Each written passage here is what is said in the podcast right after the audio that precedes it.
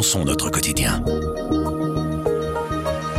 Ce week-end, la guerre entre la Russie et l'Ukraine a été marquée par une frappe russe particulièrement violente dans la ville de Dnipro en Ukraine, tuant et blessant de nombreux civils. Avec de telles attaques injustifiées, la Russie viole le droit international et du côté des Occidentaux, l'OTAN annonce que l'Ukraine va recevoir de nouveaux armements lourds. Est-ce un nouveau tournant dans ce conflit qui dure depuis presque un an et à quoi doit-on s'attendre de la part de Vladimir Poutine? Je m'appelle Camille Petou et je suis avec le général Vincent Desportes. Il est professeur de stratégie à Sciences Po et HEC Paris et ancien directeur de l'école de guerre. Il répond à nos questions.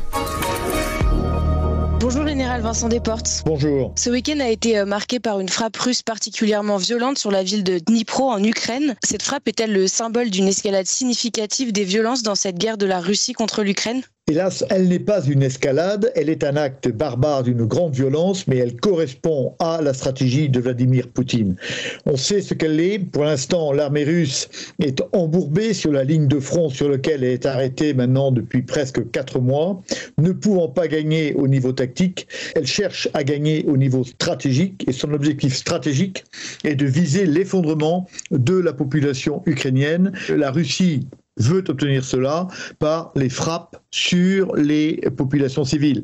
Je rappelle que cette stratégie a été théorisée depuis longtemps, depuis le début du XXe siècle, par l'italien Rulio Doué, qu'elle a été utilisée par les Allemands, par exemple, pendant la Deuxième Guerre mondiale, sur Coventry ou sur Londres. Elle a utilisé les Américains qui vont détruire Hambourg par les Anglais qui détruisent Dresde. Mais nous, les Occidentaux, considérons désormais, bien sûr, que ce genre de comportement est inacceptable et d'ailleurs, le droit de la guerre interdit aujourd'hui les frappes sur les populations civiles. Mais c'est bien la stratégie de Poutine, frapper les populations civiles, casser l'arrière. Quand il n'y a plus d'arrière, le front ne peut plus tenir. On en a eu un exemple ce week-end. Le missile qui a été utilisé est une arme disproportionnée pour la cible qui a été visée. L'arme n'est pas disproportionnée puisqu'il s'agit de faire des victimes, de semer la terreur et de casser la violence. La violence déployée par les Russes n'a pas de limite à partir du moment où elle ne s'exerce pas en dehors du territoire de l'Ukraine de manière à ne pas frapper un pays appartenant à l'OTAN, mais elle est proportionnée, elle est disproportionnée par rapport à la cible si vous voulez, mais elle est parfaitement proportionnée dans la stratégie barbare des Russes. Du côté européen aussi, on voit une évolution euh, avec le type d'armement fourni à l'Ukraine. L'Angleterre euh, et la Pologne ont sauté le pas Rappelons d'abord que des chars ont été livrés, mais des chars de conception soviétique. Donc on parle là de chars modernes de conception occidentale. Eh bien, la France a franchi le pas et l'Angleterre, ne voulant pas être en reste, a emboîté le pas en envoyant euh, des chars à chenilles, donc les Challenger et la Pologne également. Est-ce que cela va changer la nature de cette guerre? Oui et non pour que cela change la nature de la guerre, il faudrait que les Ukrainiens aient 200, 300 chars.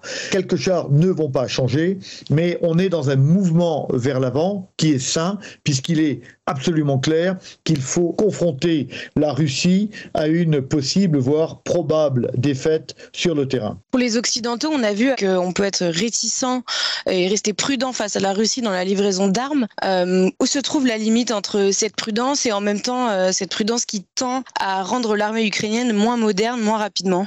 Il faut se rappeler que cette guerre est conduite sous menace nucléaire permanente.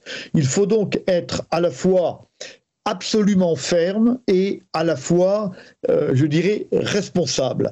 Mais l'important est de pousser petit à petit euh, la Russie à la défaite. Par contre, il ne faut pas l'acculer rapidement ou à un tir à user de l'arme nucléaire, ce qui serait évidemment encore plus préjudiciable à l'Ukraine. Donc il faut une montée en puissance. Si cette montée en puissance est progressive, ce qu'elle est, alors quelque part, pied à pied, on augmente la qualité et le nombre d'armements. Vous savez bien que celui qui déterminera le seuil de l'intolérable, c'est le président Poutine. Et on voit que avançant pas à pas, et je dirais de manière raisonnable, finalement la Russie est en train de reculer et de ne jamais considérer que l'Occident est en co-belligérance. Cette démarche des pas progressifs euh, me paraît la plus raisonnable, mais bien sûr, il faudra continuer à armer les Ukrainiens jusqu'à avoir acculé la Russie à la certitude de la défaite sur le plan militaire. Comment se positionne l'Allemagne euh, par rapport à cette fourniture euh, d'armes, notamment avec euh, son passé particulier? L'Allemagne est dans une position particulière. Il y a d'abord des rapports entre l'Allemagne et la Russie qui ne sont pas du tout les mêmes, par exemple, que la Pologne, la Pologne, les pays baltes et la Russie, avec d'ailleurs une proximité, je dirais, intellectuelle et culturelle assez importante. Mais au-delà de ça, les Allemands ont évidemment un très mauvais souvenir hein, de ce qu'ont fait leurs quand ils ont été euh, déployés en Ukraine pour la dernière fois, c'est-à-dire pendant la Deuxième Guerre mondiale. Donc on comprend la réticence des Allemands à renvoyer des chars de fabrication allemande sur une terre que les Allemands eux-mêmes ont particulièrement fait souffrir. Et finalement, après la livraison de ces armes plus importantes par l'Europe, euh, à quoi doit-on s'attendre de la part de Vladimir Poutine? Est-ce qu'il a des limites à son arsenal? Eh bien, je pense qu'il en a moins que nous ne le pensions euh, au départ. Nous avons tous dit, il a 3000 missiles, après il n'en aura plus, etc. On voit qu'au fond, il continue. N'oublions pas que ce pays est gigantesque, que pour l'instant, aucune des usines d'armement n'a été frappée, et que la Russie peut manquer de pièces de rechange ou de processeurs, etc. Mais pour l'instant, elle produit. Euh, pour donner un exemple, l'armée, euh, l'Allemagne, qui a été frappée extrêmement durement à partir de 1942 par les bombardements alliés a vu son industrie d'armement continuer à produire de l'armement jusqu'en 1945 avec une progression croissante. On voit donc qu'un pays en guerre peut continuer à produire.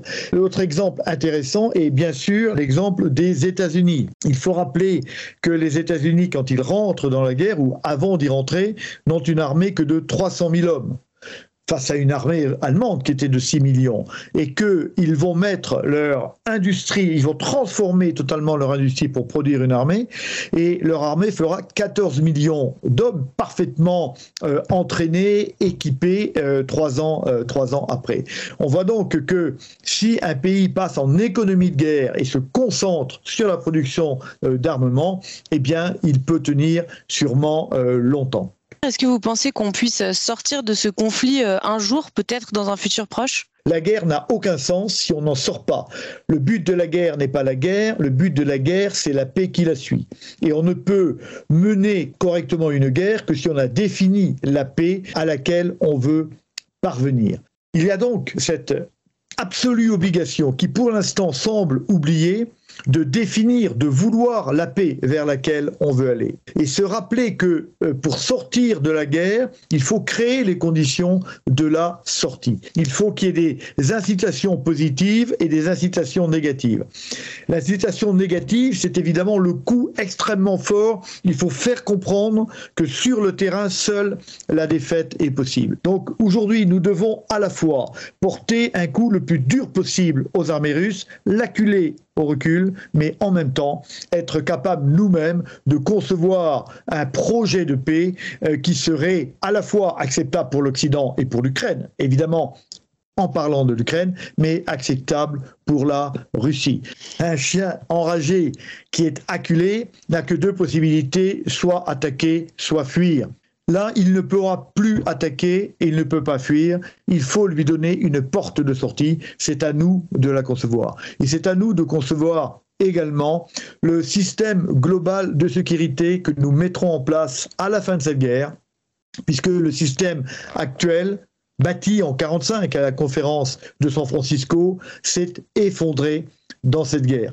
Et ce projet doit être profondément européen. L'Europe doit être un acteur géopolitique, penser la paix, penser son futur, de manière à ne se laisser imposer par personne un projet de paix, un projet d'architecture de sécurité qui ne serait pas les siens. Est-ce que dans le contexte actuel, euh, c'est quelque chose qui peut être réaliste dans un futur proche? La question n'est pas de savoir si c'est réaliste, c'est indispensable. C'est indispensable. Nous n'irons pas faire la guerre au Kremlin. Il faut donc que la Russie, à un moment donné, se dise oui, je vais perdre, je suis en train de perdre mais derrière, on me propose quelque chose que je peux accepter. Cette guerre va euh, continuer à durer des années et produire des centaines de milliers de morts si on ne trouve pas une solution pour qu'on en sorte.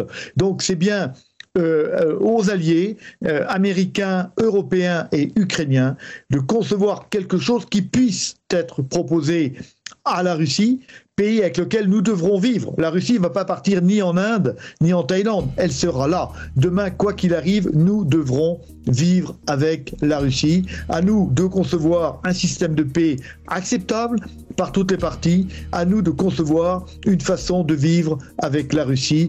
La Russie restera notre voisin éternellement. Merci beaucoup, Général, pour vos explications. Je rappelle que votre livre intitulé Devenez leader aux éditions Odile Jacob est disponible en librairie depuis le 4 janvier dernier. Avec Grand Angle le soir, raconte, explique et décortique, c'est notre oreille sur l'actualité. Retrouvez-nous sur notre site, notre application et votre plateforme de podcast préférée. À bientôt.